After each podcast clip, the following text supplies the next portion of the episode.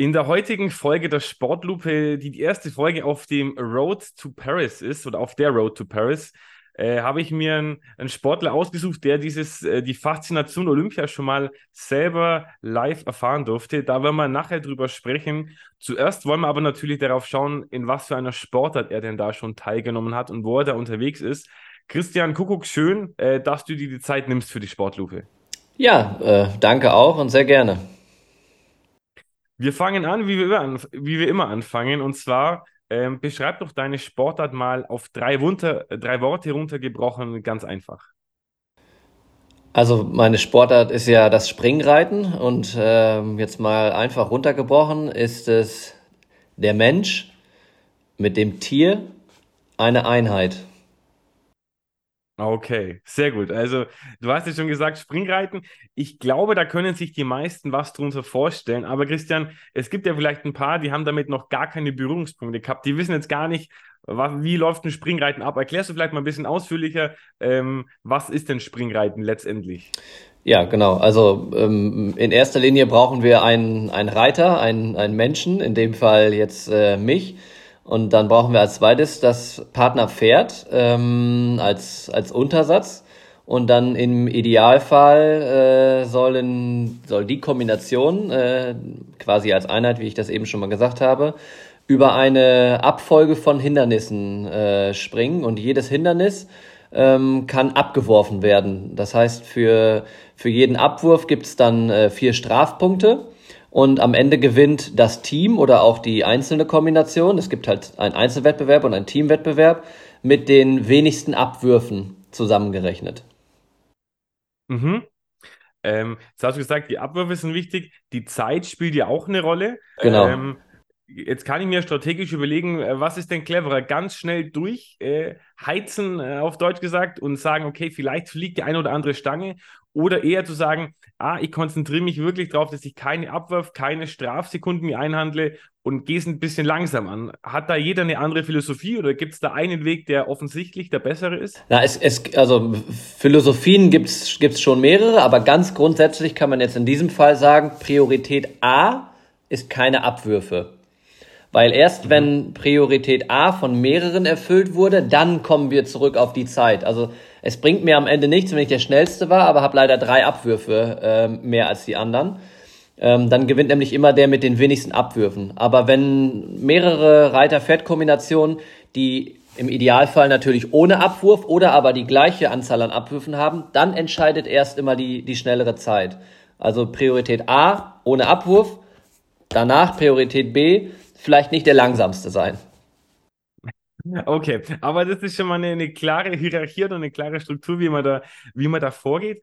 Ähm, jetzt, was, was mir jetzt sofort einfällt, wenn ich an Springreiten denke, äh, habe ich natürlich schon ein paar Mal im Fernsehen gesehen, sind so, ja, wie so Wassergräben oder so Hindernisse, wo dann Wasser irgendwie dahinter noch ist. Das ist ja ähm, sehr, sehr bekannt. Ähm, was hat es denn damit auf sich? Ist es eher von Zuschauer einfach, dass da vielleicht ein bisschen Gischt aufwirbelt, wenn das Pferd da rein äh, springt? Und ist es dann wirklich für die Pferde dann manchmal auch so eine, so eine Barriere, dass die da vielleicht dann äh, sagen, äh, wasserscheu sind, in Anführungszeichen, und da gar nicht rein möchten? Wie, was, was steckt da dahinter? Naja, das, also der, das Wassergrabenhindernis ist immer, immer ein sehr spezielles Hindernis, weil es einfach ganz, ganz untypisch im Vergleich zu den anderen, anderen Hindernissen ist. Ähm, jetzt zum Beispiel, wir haben in einem Parcours, wenn wir jetzt von den Olympischen Spielen sprechen, da haben wir 14 Hindernisnummern und von diesen 14 Hindernisnummern sind dann quasi 13 ähnlich aufgebaut. Das heißt, da kann eine Stange fallen und dann ist halt ein Hindernis dabei von diesen 14, was der Wassergraben ist, der halt dann ganz atypisch ist. Da gibt es keine Stange, die man abwerfen kann. Da muss man am Ende nur in Anführungsstrichen fehlerfrei über den Wassergraben springen. Das heißt, das Pferd darf nicht in den Wassergraben reintreten, sondern muss mhm. von Absprung bis Landung den kompletten Wassergraben überquert haben. Und das macht das Hindernis am Ende so speziell, weil es dann auch das ein oder andere Pferd gibt, das sich dann von dieser Situation ein bisschen beeinflussen lässt und wo dann in, in dem Parcours, wir sprechen dann von einer, von einer Rhythmusstörung, die dann reinkommen kann, weil auf mal dem Pferd oder dem Pferd etwas ins Auge kommt, was es halt die ganze Zeit eigentlich nicht gesehen hat. Und dann kann das schon mal zu einer Irritation und damit dann zu einem, zu einem Fehler, also das heißt zu einem Reintapsen in den Wassergraben führen. Das macht das am Ende so speziell. Das heißt also, von 14 Hindernissen sehen 13 ähnlich aus und einer ist halt ganz anders. Und deswegen kommt das natürlich auch für den Zuschauer, der jetzt am Fernsehen sitzt, auf mal so beeindruckend und spektakulär vor. Mhm. Wobei man sagen muss, wenn wir jetzt von dem, von dem äh, Level Olympische Spiele auch äh, sprechen, also alle Pferde, die auf den Olympischen Spielen an den Start gehen, die sind dann doch auch an so einen Wassergraben äh, sehr gut gewöhnt und haben in der Regel damit auch keine großen Schwierigkeiten. Okay.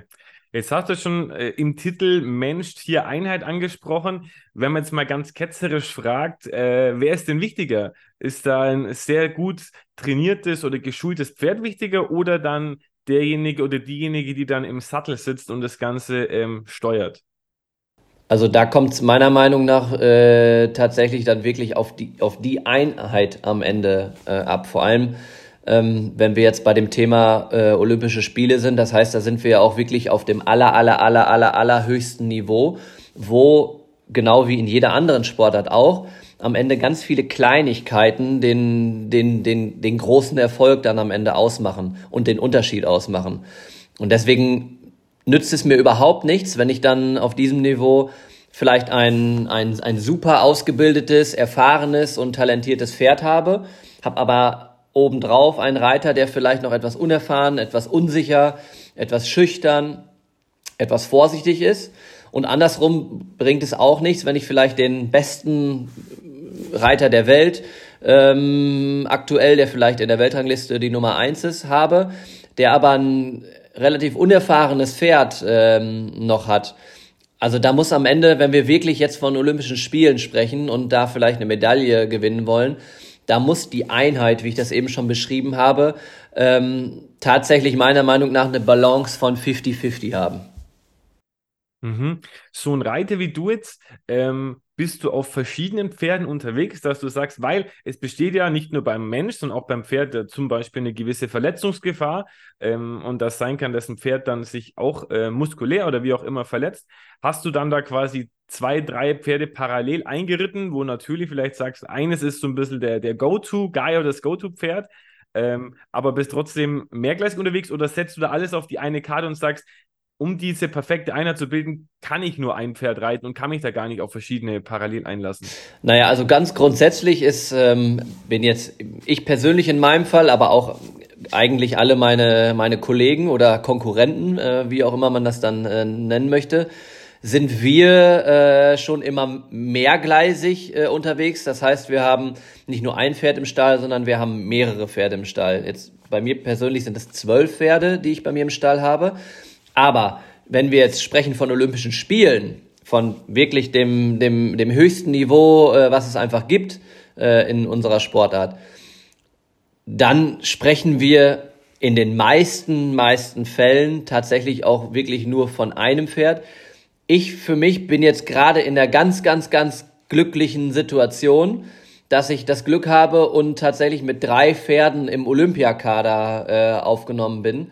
Das heißt, ich habe drei Pferde in, in, in, einem, in einem passenden Alter, in der, in der ähm, passenden Verfassung, ähm, die alle drei, wie du es eben gesagt hast, wenn verletzungsfrei und wenn Formkurve natürlich auch dann passend Mitte des Jahres stimmt, die alle drei eigentlich in der Lage wären, an, den, an den Olympischen Spielen auch teilzunehmen. Das ist aber tatsächlich eher die Ausnahme. Also wir reden sonst normalerweise, ähm, also ich würde mal sagen, jeder Reiter ist eigentlich schon froh, wenn er ein Pferd hat, was das Potenzial hat, über die Olympischen Spiele zu springen. Ähm, zwei Pferde ist schon richtig gut. Jetzt tatsächlich das drei Pferde äh, mal zu haben, das, das kommt wirklich nicht so ganz oft vor. Das ist selten und äh, deswegen bin ich auch äh, tatsächlich sehr happy darüber und ähm, froh, dass ich äh, diese Möglichkeit äh, habe.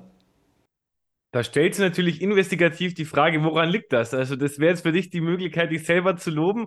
Ich habe von dir mal ein Interview gelesen, da hast du gesagt, wenn du dich entscheiden müsstest, lieber ein erfahrenes Pferd übernehmen, ähm, das schon super ausgebildet ist, oder ein junges Pferd nehmen und das selber ausbilden, selber quasi erst die, die, Früch äh, die, die äh, Arbeit machen quasi und danach die Früchte ernten Ähm, würdest du dich eher für Zweiteres entscheiden, quasi so ein Pferd selber ähm, auszubilden, ähm, da weiterzuentwickeln? Wie, wie kommt es, dass du da ähm, dann drei so äh, starke Pferde jetzt äh, aktuell dein eigen nennen kannst? Genau, also ähm, ganz grundsätzlich bin ich auf der auf der Seite von äh, gerne das Pferd äh, selber ausbilden und dahin bringen, weil man dann am Ende erstens eine Einheit gebildet hat über Jahre. Das heißt, man ist quasi ein eingespieltes Team mit dem Pferd und man dann auch wirklich äh, so ein bisschen die, äh, die Früchte, die man vielleicht gesät hat, mal äh, in jüngeren Jahren, dann wirklich auch selber äh, sehen kann.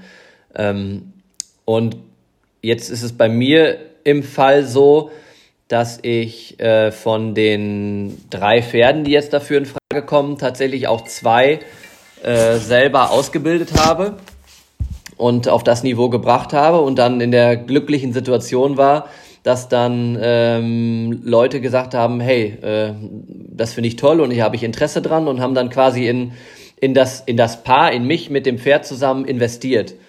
Und ähm, das, das dritte Pferd, das habe ich im Grunde erst, oder erst in Anführungsstrichen, aber es ist jetzt auch schon ein Jahr, also habe ich vor einem Jahr übernommen. Das Pferd ist aber auch bei uns im Stall ausgebildet worden. Das heißt, ich kenne das Pferd auch schon jetzt seit vier Jahren äh, mittlerweile. Ist von einem Kollegen ausgebildet worden äh, bei mir im Stall und habe ich dann übernommen. Äh, deswegen war das auch jetzt nicht keine ganz neue Erfahrung, als ich das Pferd dann äh, übernommen habe. Aber ähm, ja, gr grundsätzlich ist es einfach auch so, wenn man, wenn man zu den Olympischen Spielen möchte und da wirklich auch erfolgreich sein möchte, dann habe ich ja eben schon gesagt, dann muss man eine Einheit sein und eine Einheit kommt nicht von heute auf morgen, sondern das muss man sich über Jahre hinweg aufbauen und da, da, da entsteht eine Beziehung zwischen, äh, zwischen dem Reiter und zwischen dem Pferd. Und dann, äh, man muss sich kennen, der, der, der Reiter muss abschätzen können, wie sich das Pferd in gewissen Situationen verhält. Das Pferd muss auch abschätzen können, was macht der Reiter, wenn ich mich wie in welchen Situationen verhalte. Und erst wenn das am Ende wirklich ausgereift und perfekt ist, dann hast du eine Chance auf eine olympische Medaille. Okay, also ein sehr, sehr komplexer Prozess. Ähm, wie lange reitest du denn dann so ein Pferd? Weil du hast angesprochen, das Pferd muss im richtigen Alter sein, weil auch da gibt es ja eine physiologische Kurve irgendwie, ähnlich wie beim Menschen. Ähm, was ist denn so der Leistungspeak oder wie lange reitet man dann im Schnitt so ein, so ein Pferd? Also man fängt ganz, wenn man jetzt, wenn wir ganz von vorne anfangen, dann fängt man normalerweise an, die Pferde mit vier Jahren einzureiten und dann ähm, schon in Aufbauprüfungen so langsam die ersten Turniere, Wettkämpfe zu reiten. Dann ist so über fünf, sechs, sieben und achtjährig, das ist so wirklich die, die, die Lernphase, sage ich mal, wo, wo die Pferde ähm, ganz langsam Stück für Stück an den größeren Sport rangeführt werden. Und ab neun Jahre kann man dann sagen, kommen die Pferde in ein, ja, nennen wir es jetzt mal olympisches Alter, in ein Alter, wo man sagen kann, mit, mit, neun, mit ab neun Jahren haben sie genügend Erfahrung gesammelt, um in der Lage zu sein, auch an Olympischen Spielen teilzunehmen oder auf dem wirklich höchsten Level ähm, im Wettkampf an den Start zu gehen. Und dann sprechen wir so von, von neun ist dann auf, in de, auf, also auf diesem Level ist neunjährig dann schon eher jung. Zehn, elf, zwölf, dreizehn, vierzehn, würde ich mal sagen. Also zwischen zehn und vierzehn ist so wirklich der, äh, würde ich mal sagen, der Peak erreicht bei, bei einem Pferd. Das sind so die vier Jahre, wo man sagt, da ist das Pferd erfahrungsmäßig, körperlich in der, in der wirklich besten Verfassung und äh, imstande, äh, jetzt die wirklich die, die höchsten Leistungen zu bringen. Dann ist es aber auch genauso wie bei, bei, bei anderen Sportlern, wie bei uns Menschen auch am Ende. Es gibt halt immer auch die Ausnahmen. Es gibt auch noch Pferde, die gehen mit 17 Jahren äh, bei Olympia an den Start oder auf, auf dem höchsten Level. Ähm, vielleicht nicht mehr in der Masse, in der sie es zwischen 10 und 14 gemacht haben, aber doch immer noch hier und da ausgewählt an Wettkämpfen äh, nehmen, nehmen die Pferde teil. Also da gibt's wie gesagt, zwischen 10 und 14 sagt man jetzt mal so grob, ist so die Hauptzeit, aber Ausnahmen bestätigen auch immer die Regel. Okay, okay. Wie alt sind drei, deine drei Olympiakader-Pferde dann gerade? Sind die eher noch jung in diesem, in diesem äh, Zyklus oder sind es sogar Ausnahmen, die diese Regel bestätigen? Ja, die, nee, die, die, die sind tatsächlich 10, 12 und 14. Also im, im Grunde perfekt, das Alter. Also ich habe ein Pferd, was dann mit den zehn Jahren tatsächlich vielleicht noch das, das jüngste und das, ich sag mal, unerfahrenste von den dreien ist, trotzdem aber auf dem Level auch schon wirklich äh, zu Hause. Dann habe ich eins, was mit 14 schon ganz viel Erfahrung gesammelt hat, äh, schon eine Menge großer Preise gewonnen hat, Nationenpreise gegangen ist. Und ein Pferd in der, genau in der Mitte mit zwölf Jahren, was auch schon an Europameisterschaften teilgenommen hat, zweimal und sämtlichen Nationenpreisen und großen Preisen. Also ähm, ich, ich, ich bestätige diese Regel quasi mit diesen drei Pferden ganz gut. Also es ist ein ganz gutes Beispiel dafür, sage ich mal. Ja, absolut. Also wirklich genau dieser Korridor abgebildet. Jetzt haben wir über das Alter der Pferde gesprochen, jetzt müssen wir über das Alter der Reiter natürlich auch sprechen. Was würdest du da sagen? Gibt es da auch ein, ein, äh, eine Zeitspanne, wo der Peak erreicht ist? Weil auch da wird es ein Zusammenspiel sein, schon körperliche Fitness, aber ich nehme mal an, also als Laie jetzt, dass auch Erfahrung da eine, eine ganz gewichtige Rolle spielt. Ja, genau. Und ich, ich würde den, den Punkt Erfahrung da tatsächlich noch im Reitsport jetzt ein bisschen höher ansetzen ähm, als die, die körperliche Fitness, die selbstverständlich auch dazugehört. Aber tatsächlich ist ja Reiten eine der Sportarten, ähm, die man auch mit 50 oder auch mit 60 Jahren noch äh, machen kann, wenn man tatsächlich körperlich in dem Alter dann auch noch ähm, so fit ist, um das machen zu können. Aber es ist durchaus äh, nicht unüblich, dass es so ist. Und ich sag mal, es, ist, es kommt wirklich sehr selten vor, das ist dann schon eine Ausnahme, dass jemand zwischen 20 oder 25 Jahren da ähm, auf Olympischen Spielen äh, vorne, vorne mitmischt. Ähm, generell würde ich sagen, wenn wir jetzt von diesem Peak reden, ist es zwischen, zwischen 30 und 50 in der, in der Reitsportszene. Das ist so wirklich, wo man dann im Idealfall zwischen 20 und 30 genug Erfahrung gesammelt hat, die sich dann in den, in den darauffolgenden 20 Jahren äh, auszahlen können, indem man dann auch normalerweise die körperliche Fitness noch hat, um den Sport auch wirklich auf dem Level professionell ausüben zu können. Okay, das heißt, sowohl deine Pferde als auch der Reiter sind jetzt äh, in, einem, in, einem, sehr günstigen, äh, günstigen Genau, ja, genau, ja. Sehr gut. Sehr gut. Ähm, was mich jetzt noch persönlich interessiert, weil das auch oft, man hört es ja oft, wenn dann in den Zeitungen Berichte sind, hier Reiter X mit Pferd Y. Wie kommt es denn zu den Namen von den Pferden? Weil das, die heißen jetzt ja nicht ähm, Günther und Peter, sondern die haben ja oft eher außergewöhnliche Namen. Ähm, werden die dann vorgegeben von dem von der Züchtung, wo das kommt, oder stehst du da eines Morgens auf, guckst dem Pferd tief in die Augen und sagst, okay, du bist jetzt Pferd XY, wie, wie, wie kann ich mir das vorstellen? Nee, der, der Name ist generell eigentlich immer dem Züchter gegönnt. Das heißt, ähm, jetzt, jetzt ganz banal gesagt, ähm, ich züchte ein Pferd und dann kommt, äh, also kommt da halt morgens das, das Fohlen und das Fohlen liegt in der Boxe und dann ist es eigentlich dem Züchter gegönnt, dass er im Idealfall schon in dem Moment dann, je nachdem, ob es Männlein oder Weiblein ist, also Stute oder Hengst in dem Fall, ähm, sucht er sich einen Namen aus und in der Regel behält das Pferd diesen Namen dann auch. Äh, das, den, also ich würde sagen, ja, eigentlich ein Leben lang.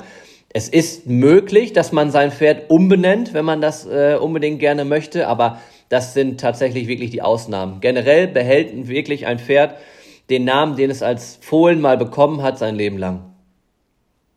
Okay. Jetzt hast du schon Studie und Hengst angesprochen, da haben wir noch gar nicht drüber gesprochen. Gibt es da äh, eine, äh, ein Geschlecht, was sich mehr eignet oder weniger? Also ist, vielleicht die, äh, ja genau, also einfach so, gibt es da was, was besser passt zum Springreiten? Nee, das kann man so überhaupt nicht sagen. Also da, da, da, da gibt es tatsächlich keine Norm. Ähm, wir haben Hengste äh, als Olympiasieger gehabt, wir haben Schwallacher als Olympiasieger gehabt, wir haben Studen als Olympiasieger gehabt. Also da gibt's überhaupt keine, keine, äh, keine Regel, dass ein Geschlecht besser als das andere ist. Ähm, der Unterschied ist nur, dass, dass doch tatsächlich jedes Geschlecht seinen eigenen Charakter ein bisschen hat. Das kann man schon sagen. Inwiefern? Also wie, wie unterscheiden die sich? Ja, das ist ja... Das Vielleicht dann die Hengste aggressiver oder... Na, ich will nicht sagen aggressiver, aber ein bisschen mehr hormongesteuerter halt, ne? Also ähm, so, ein, so, so ein bisschen, ähm, ja, präsentieren sich gerne, äh, sind halt so ein bisschen, so, so ein bisschen macho-mäßig, anführermäßig, äh, charakterlich sehr stark, halt ein bisschen eigenen Willen und so. Ähm, das, das kommt bei Hengsten dann schon durch. Und dann sind wir halt bei Stuten, da reden wir dann mehr so vom Sinne, ja, kann mal ein bisschen zickig sein, äh, kann mal ein bisschen launisch sein, kann mal so, ja, kann, kann in, in, in, in vielen, kann sensibler auf, auf bestimmte Situationen oder Umstände reagieren als ein Hengst oder ein Mann in dem Sinne. Also ich finde, der Unterschied zu uns Menschen ist da gar nicht so groß. okay, ja, das kann ich mir, kann ich mir, kann ich mir durchaus vorstellen bei deiner, bei deiner Auflistung jetzt gerade.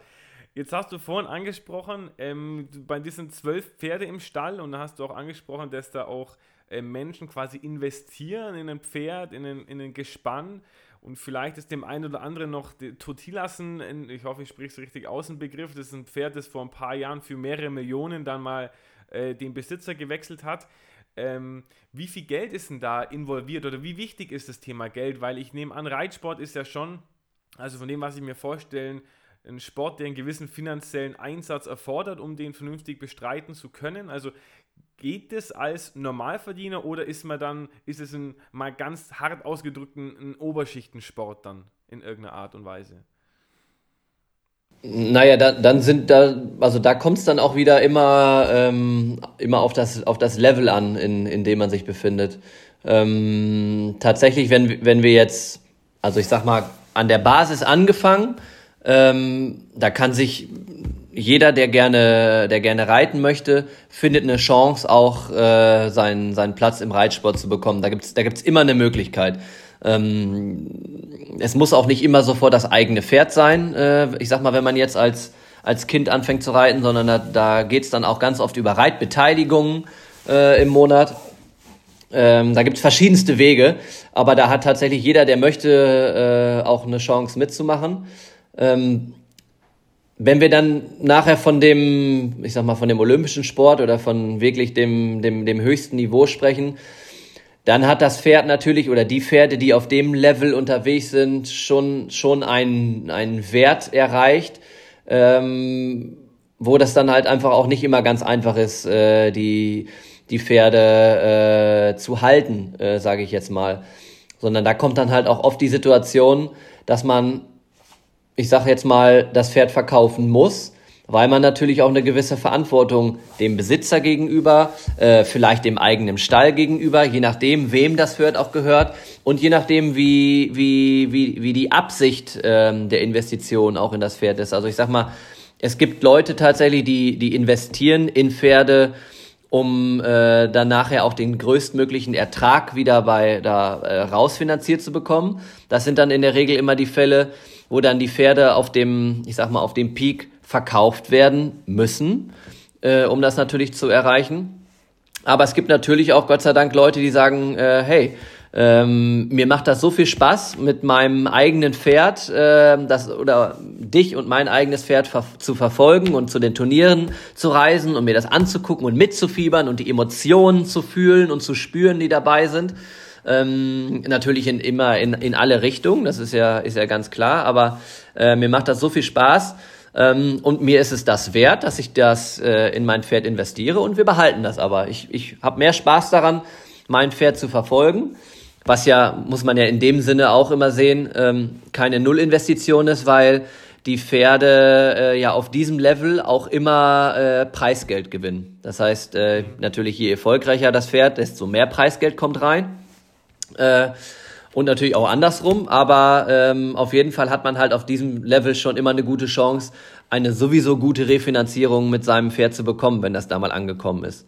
Und ähm, für mich jetzt als, als Reiter und Sportler, der der da äh, äh, nicht in eigener Sache äh, da investieren kann oder auch entscheiden kann, ist es natürlich umso glücklicher, wenn ich jemanden habe, der sagt, hey, äh, ich finde das super, äh, was du machst und mir gefällt das super und das, ähm, das Pferd finde ich klasse, das gefällt mir richtig gut und äh, ich möchte, dass das mein Pferd ist und dann möchte ich, dass ihr beiden erfolgreich seid und ich möchte daran teilhaben an dem Erfolg.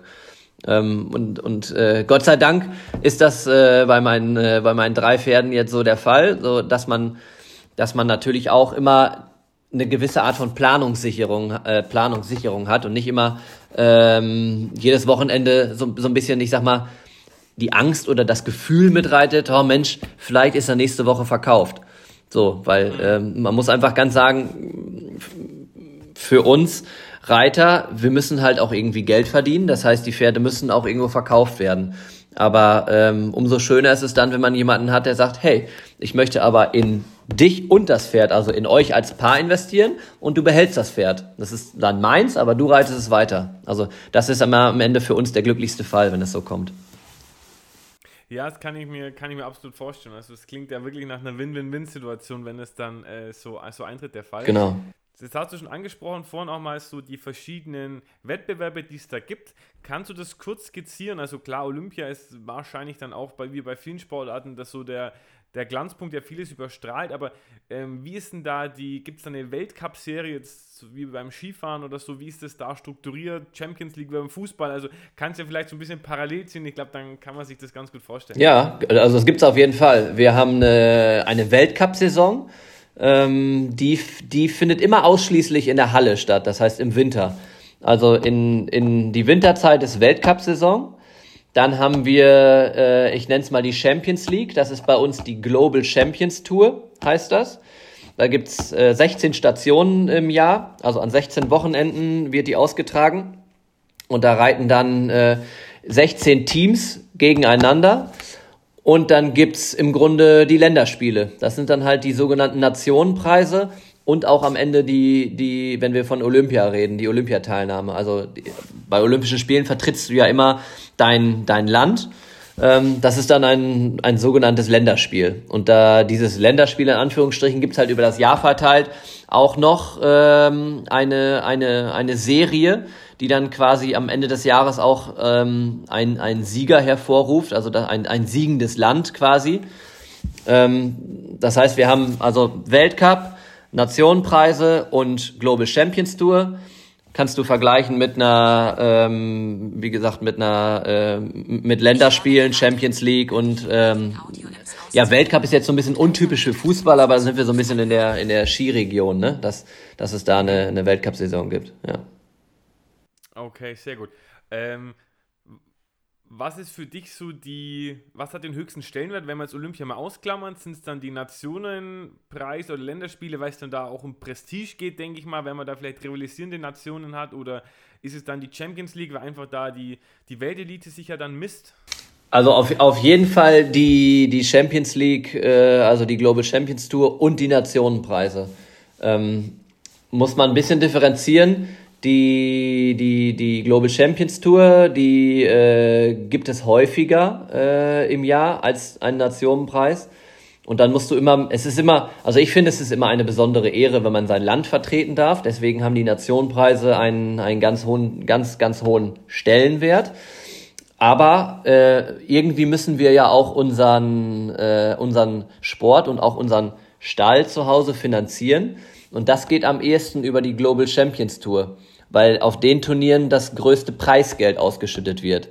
So, und das heißt, im Idealfall findet man halt quasi eine Balance zwischen beiden. Das heißt, man, man nimmt an der, an der Global Champions Tour teil und versucht da wirklich ähm, auch über das Preisgeld seinen Stall zu unterhalten. Und da gehört ja alles dazu. Das heißt, wir müssen Mitarbeiter äh, bezahlen, wir haben Angestellte, ähm, sowieso die ganze Anlage muss immer instand gehalten werden. Also es ist ja ein riesen Kostenapparat dahinter. Es ist ja ein, also am Ende ein Wirtschaftsunternehmen, was laufen muss.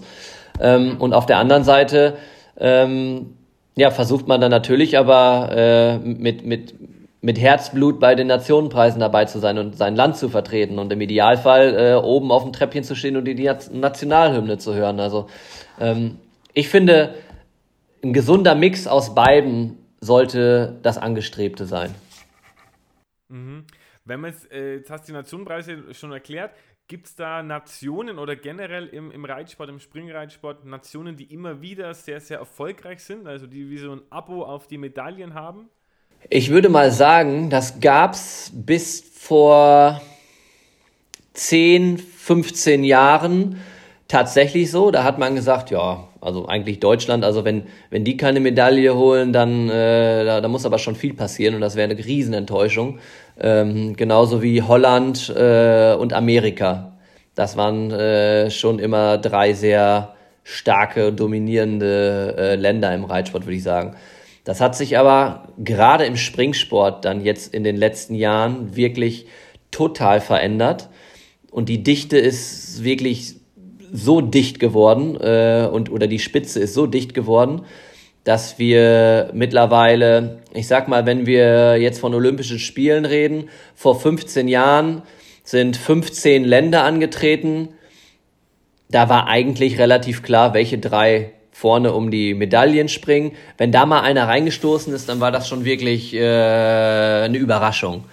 Wenn wir jetzt heute davon reden, wir haben jetzt fünf Länder mehr, das heißt, wir haben 20 Länder, die äh, bei Olympia an den Start gehen. Von diesen 20 können 10 die Goldmedaille holen.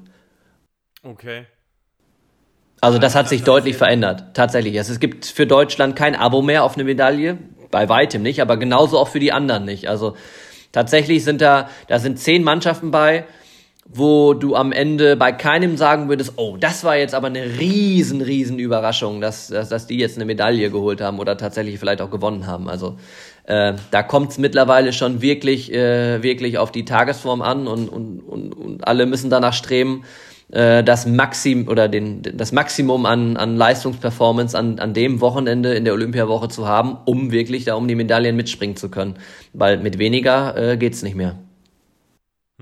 Jetzt hast du schon angesprochen, den Olympia-Wettkampf, was natürlich auch noch interessant ist. Als Athlet, als Athletin, wie komme ich denn dahin? Wie sieht denn bei euch die Olympia-Qualifikation aus? Also gibt es da interne Ausscheidungswettkämpfe? Wenn du, es gibt ja in Deutschland wahrscheinlich auch viele, die da den Anspruch haben oder das Ziel haben, da dann nächstes oder dieses Jahr mittlerweile in Paris am Start zu sein oder weil du hast ja den Olympiakader auf, äh, angesprochen, in dem man dann aufgenommen wird mit einem oder mehreren Pferden.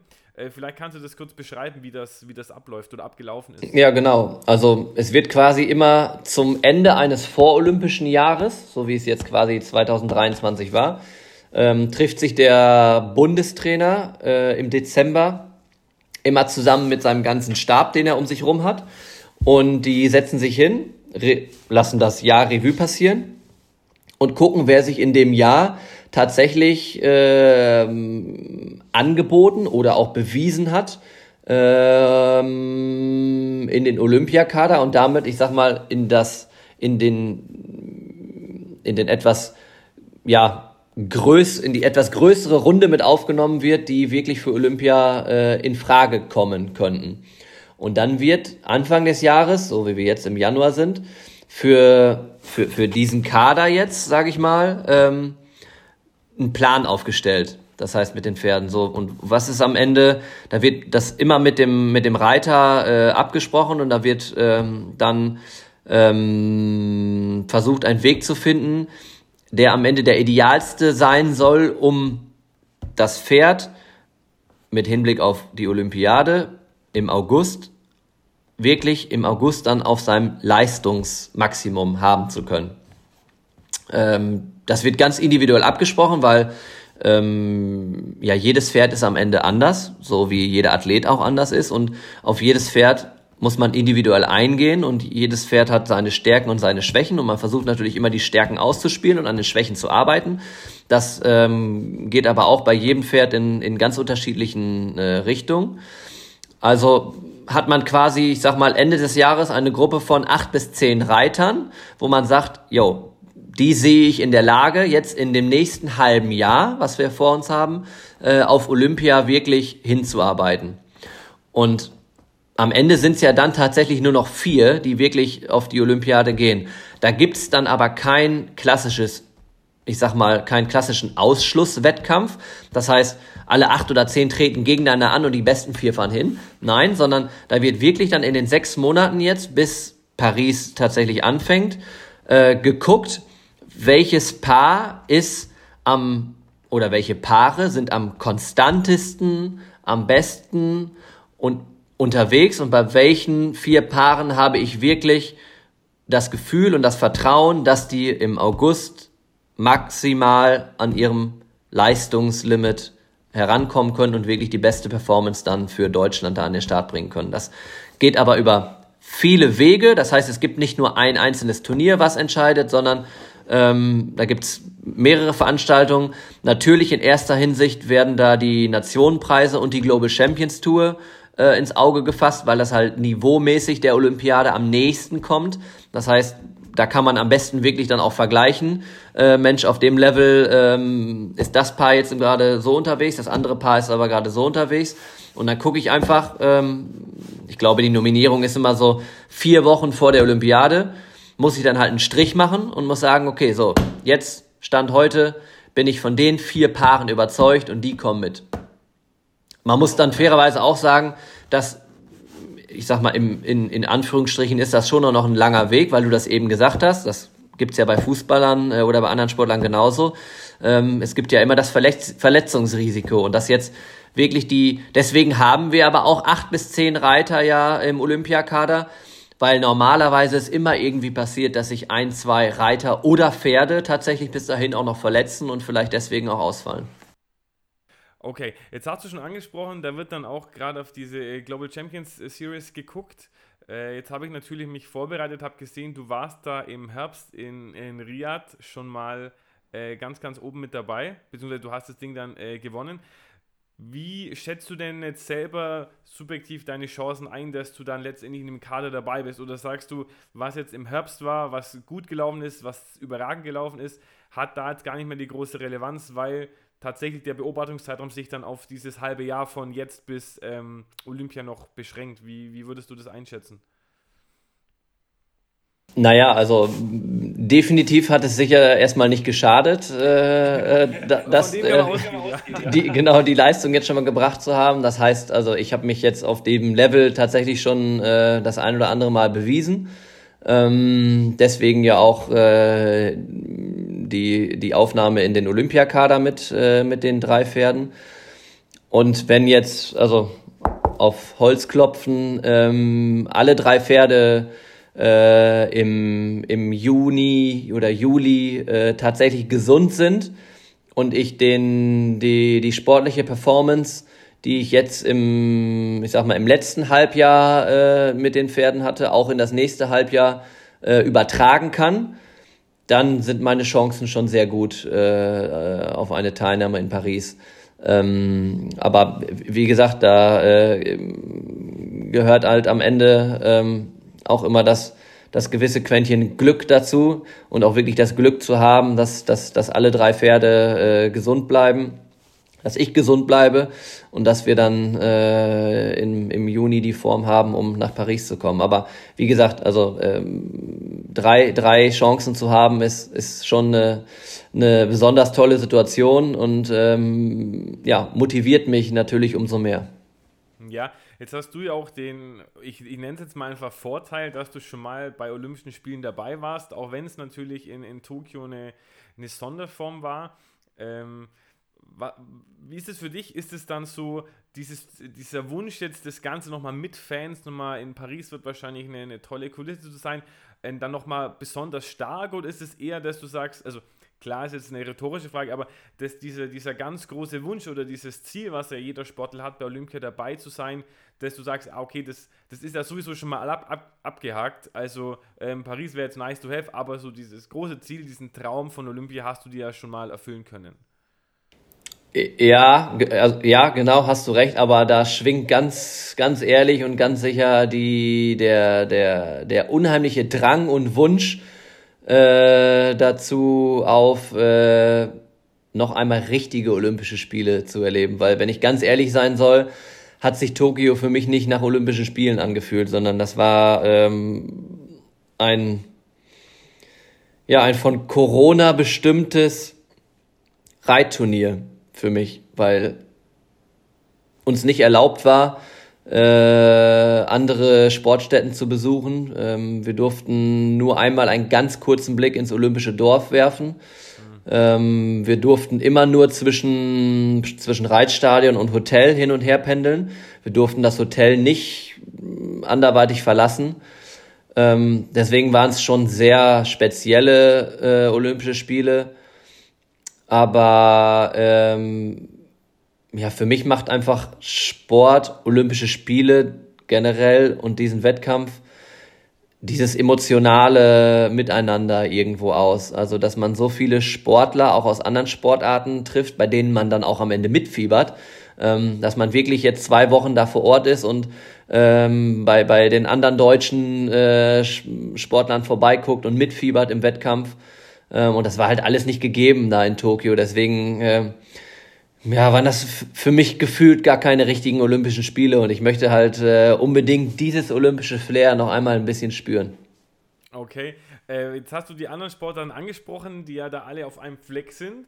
Äh, hast du da schon was im Kopf? Was würdest du dir da als erstes anschauen, wenn du jetzt sagst, du hast freie Wahl, kannst dir äh, Venue oder Stadion oder Halle aussuchen, wo, wo du möchtest? Hast du irgendwie so Sportarten, wo du sagst, da bist du, bist du großer Fan davon? Boah, das könnte ich jetzt so, so, so, so, so ganz explizit gar nicht sagen. 100 Meter Lauf finde ich immer irgendwie geil äh, zu gucken. Ähm, sowieso auch, auch irgendwie, also Leichtathletik in, einem, in so einem beeindruckenden Stadion finde ich, äh, finde ich cool. Ich finde Schwimmwettbewerbe äh, in der Schwimmhalle finde ich spannend. Ähm, aber tatsächlich bin ich da so, also das kommt ja auch immer so ein bisschen, man ist ja nicht immer immer im, also ich, ich weiß gar nicht, die Olympischen Spiele gehen knapp drei Wochen äh, ungefähr, ne? Ja, genau. Und man, ich sag mal, man, wenn man, man ist ja immer zwischen 10 und 14 Tagen dann vielleicht vor Ort. Das heißt, alle Sportarten kriegt man sowieso nicht mit, aber also ich, ich sage jetzt mal ganz blöd, egal welche Sportart, alles, was ich mitnehmen könnte in der Zeit, in der ich vielleicht hoffentlich da wäre, mhm. äh, würde ich auf jeden Fall machen. Okay, alles klar.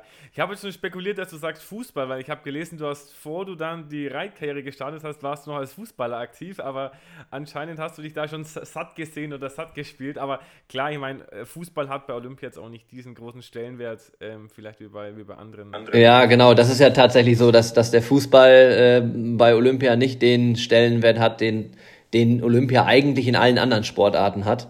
Ähm, und äh, ja, da ich übers, übers Jahr verteilt immer schon tatsächlich äh, versuche, in meiner Freizeit, so gut es geht, äh, zu einem Bayern-Spiel zu fahren, ähm, ist, ist in der Hinsicht mein, mein Fußballhunger ganz gut gestillt und da würde ich mich tatsächlich bei Olympia auf die anderen Sportarten konzentrieren. Okay, sehr gut. Jetzt habe ich es angesprochen, du hast zuerst Fußball gespielt, bist dann zum Reiten gekommen. Erzähl doch mal kurz, wie wie kam es denn zu diesem Switch oder wie bist du zum Reiten gekommen? Hast du das irgendwann mal gesehen? Gibt es da familiäre Verflechtungen? Äh, haben dich Freunde mit äh, in den Stall genommen und gesagt, hey Christian, äh, guck mal hier, äh, setz dich mal auf das Pferd drauf. Äh, wie wie kam es da dazu? Nee, das ist tatsächlich total familiär äh, belastet. Also meine ganze Familie, im Sinne von meine Schwester, meine Mama, mein Papa, mein Opa, die, die haben alle mit Pferden leidenschaftlich zu tun gehabt. Und eigentlich hat sich bei uns in der Familie auch alles immer nur um Pferde und den Reitsport gedreht.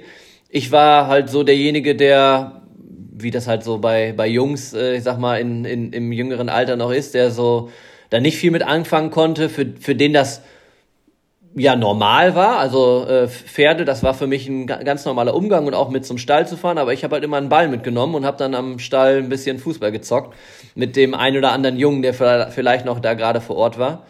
Ähm, und dann war das bei mir so, dass ich mit, äh, mit 13 Jahren, so in dem Jahr ganz viel mit meinem Papa zum Turnier gefahren bin und quasi der, der Pfleger äh, von ihm war. Das heißt, ich habe ihm geholfen und habe ihm unterstützt immer äh, auf dem Turnier mit den Pferden und habe ihm zugeguckt natürlich dann auch äh, jedes Mal und da hat sich so bei mir so habe ich angefangen mich in den Sport so ein bisschen reinzudenken und reinzufuchsen und habe dann äh, irgendwann zu mir gesagt, boah Mensch, so schwer kann das doch auch gar nicht sein. Das, das, willst du jetzt, das willst du jetzt auch mal selber machen. Also immer nur zugucken ist blöd. Ich, ich will jetzt wissen, wie sich das anfühlt. Und so, ja, dann habe ich gesagt, okay, äh, Papa, ich würde das gerne jetzt auch mal irgendwie selber machen. Und dann hat er gesagt, ja, wenn du möchtest, klar, äh, können wir das mal machen. Und dann, ja, habe ich angefangen zu reiten, musste dann ehrlicherweise feststellen, dass das gar nicht so einfach ist, wie ich mir das so vorgestellt hatte und dass das ein, ja, ein längerer Weg ist, um dann wirklich äh, da äh, seine Schritte nach vorne zu machen um, und auch wirklich weiterzukommen und dass das nicht von 0 auf 100 geht. Aber äh, ja, in, in dieser Zeit hat mich mehr und mehr der Ehrgeiz gepackt, äh, muss ich zugeben. Und dann ja, bist du irgendwann an einen Punkt gekommen, weil beide Sportarten, Reiten und Fußball, am Wochenende ihre Wettkämpfe austragen ähm, und du nicht auf zwei Hochzeiten gleichzeitig tanzen kannst, ähm, musste ich mich irgendwann entscheiden und da habe ich dann einfach gemerkt, dass mein, dass meine, meine Leidenschaft dann tatsächlich doch ein bisschen mehr äh, auf die Pferde gesprungen war und habe mich dann für den Reitsport entschieden. Gab es da dann in der Folge so einen Schlüsselmoment, wo du, wo du gespürt hast oder gewusst hast, äh, ah, okay, das kann richtig, richtig weit gehen? Also nicht nur die Leidenschaft ist da, sondern du hast auch wirklich Talent dafür und es kann in die Weltspitze gehen. Gab es da so einen Schlüsselmoment oder ist es im Rückblick eher so äh, ein Fingerschnips und du bist vom kleinen Knirps auf dem Pferd dann jetzt auf einmal hier im, im Olympiakader oder schon bei Olympia als Teilnehmer dann dabei gewesen? Weder noch, also es war weder ein Fingerschnips noch ein Schlüsselmoment, würde ich sagen. Ähm, wobei man, also fairerweise muss ich auch sagen, ähm, also ich habe es halt immer quasi als Hobby, als, als, als, als, als Teenager, als Hobby äh, gemacht, neben der Schule und dann auch im Anfang neben der, neben der Ausbildung. Also ich habe nach meinem Abitur eine Ausbildung zum Industriekaufmann gemacht und habe dann halt quasi nebenher entweder nach Feierabend oder morgens vor, äh, vor der Arbeit äh, die Pferde im Stall geritten. Und da bin ich natürlich dann zum Ende der Ausbildung an so einen Punkt gekommen, ähm, wo ich entscheiden musste, okay, wie geht's, wie geht's jetzt weiter? Ähm, erste Möglichkeit war, klar, ich, ich, ich bleib einfach äh, nach meiner Ausbildung weiter in der, in der Firma und habe meinen ganz normalen Job und der Reitsport bleibt quasi mein Hobby nebenbei dann wäre es unmöglich gewesen, jetzt auf dieses Level zu kommen, auf dem ich jetzt gerade bin. Zweite Möglichkeit wäre gewesen, ähm, ich gehe studieren. Dann hätte ich es quasi noch so ein bisschen so äh, weiterverfolgen können, wie, wie ich es bis dahin gemacht hatte.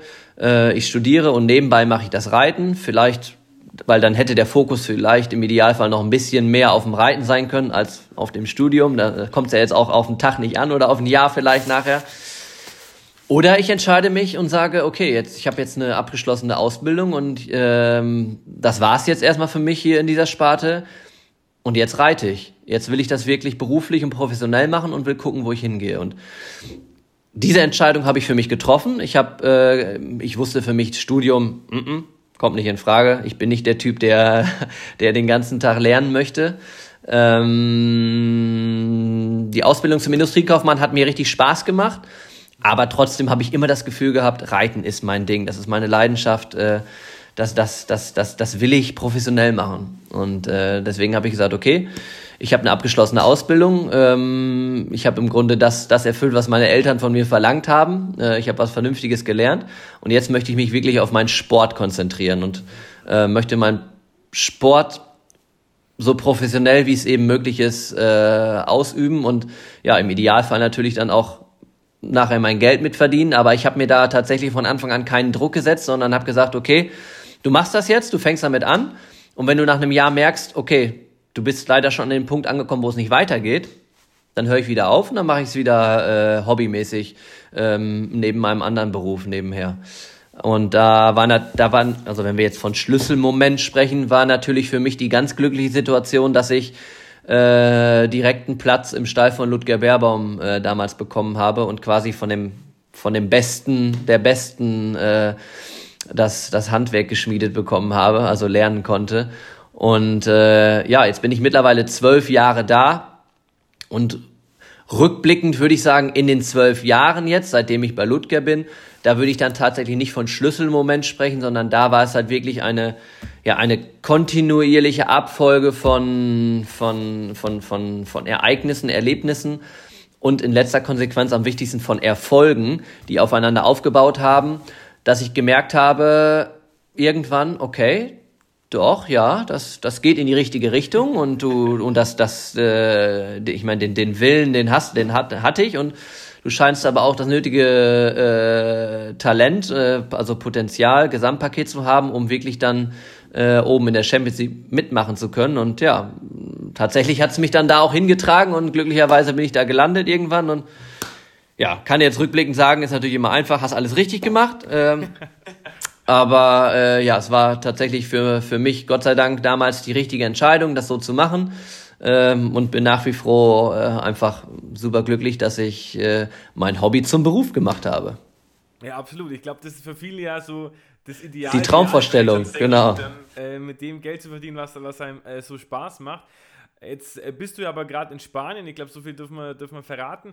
Ähm, wie funktioniert das denn? Das ist immer eine Frage, die ich ganz, äh, ganz spannend finde, so dieses, diese zwei Themen auf der einen Seite Leistungssport und zwar wirklich äh, Hochleistungssport oder Spitzensport und ein, ein, Privatleben, das dann auch einigermaßen Zeit ja noch, noch beansprucht, unter einen Hut zu bringen. Also man sagt ja oft so, wenn man Dinge erreichen will, die nicht viele erreichen, muss man bereit sein, Dinge zu tun, die nicht viele äh, bereit sind zu tun eben.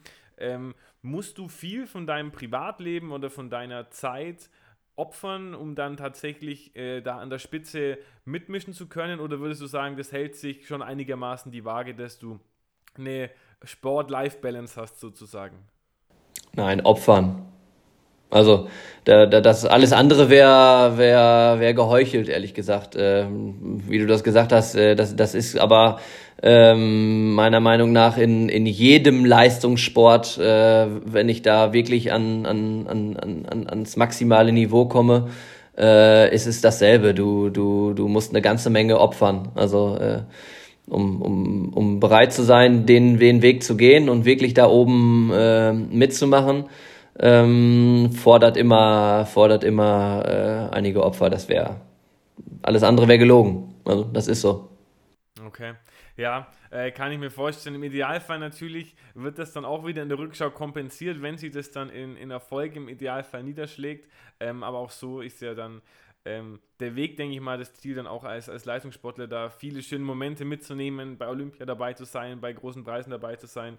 Äh, und so, und ja, so weiter. Also ohne Frage. Ähm, und, und ich bin äh, also tatsächlich in der glücklichen Situation, dass, ähm, wie ich ja eben schon mal gesagt habe, meine Familiensparte, die ist ja sehr, sehr pferdemäßig äh, äh, belastet, aber auch die, die Familienseite, die, die noch nicht so pferdetechnisch belastet war, die, die hat sich durch mich so ein bisschen belasten lassen und die das ist mittlerweile ein riesen, ein riesen, äh, eine riesen Fangruppe, die da äh, hinter mir steht und die mich verfolgt und die mich unterstützt und die mit zu Turnieren reist und so. Also ähm, da, das ist alles total gegeben. Aber natürlich äh, kommst du immer an den Punkt, es heiratet deine Cousine, deine Tante wird 50, dein Opa wird äh, 80, äh, goldene Hochzeit von deinen Großeltern. Hochzeit äh, vom, vom besten Freund. Äh, findet meistens auch irgendwie dann die Feier am Wochenende statt mhm. und du musst zu einem Wettkampf. So, das heißt, äh, du, du nimmst nicht daran teil. Alle haben dafür Verständnis, äh, weil das ist ja dein Job und äh, das gehört einfach dazu, wie wir es eben gesagt haben. Das sind, und das sind halt diese Opfer, von, von denen ich spreche. Ähm, ich, das ist dann nicht, dass ich mit einem mit einem mit einem schlechten Gefühl zum Turnier fahre, weil halt wirklich Gott sei Dank mir all diese Leute, von denen ich gerade gesprochen habe, immer das Gefühl geben, ähm, dass es halt überhaupt nicht schlimm ist und dass ich halt trotzdem gefühlt dabei bin und dass sie zur Not auch noch eine Leinwand aufstellen dann auf der Feier und dann äh, beim, mir beim Reiten zu gucken und so weiter. Also das ist das ist halt alles das ist nicht das Ding. Ich habe da wirklich einen total geilen Support hinter mir, aber dann trotzdem kommst du halt manchmal an, an Momente, wo du denkst, oh, ich wäre jetzt schon auch gerne irgendwie vor Ort live in, in Farbe und in und in wirklich in, in, in, in, in Person äh, da gewesen und hätte, hätte die Emotionen gerne hautnah äh, miterlebt. Ähm, ja, aber das geht halt nicht immer, aber äh, ich, ich, also ich für mich habe da ein glaube ich, äh, mit meiner Family einen ganz, ganz guten Weg auf jeden Fall gefunden, dass da, dass da am Ende alle mit äh, d'accord sind und gut mitleben können. Okay, sehr gut. Ich glaube, das ist sehr wichtig, dass so ein unterstützendes Umfeld dann auch um sich rum oder hinter sich zu haben. Jetzt haben wir über die Opfer gesprochen, jetzt wollen wir natürlich auch äh, nochmal äh, explizit zurückblicken. Was ist denn für dich dein, oder was sind denn deine, egal ob äh, Mehrzahl oder Einzahl, größten Erfolge? Auf was wenn du so jetzt zurückschaust auf deine bisherige Karriere, wo schwillt dir die Brust vor Stolz? Wo, was würdest du hier als größten Erfolg in, ins Freundebuch reinschreiben?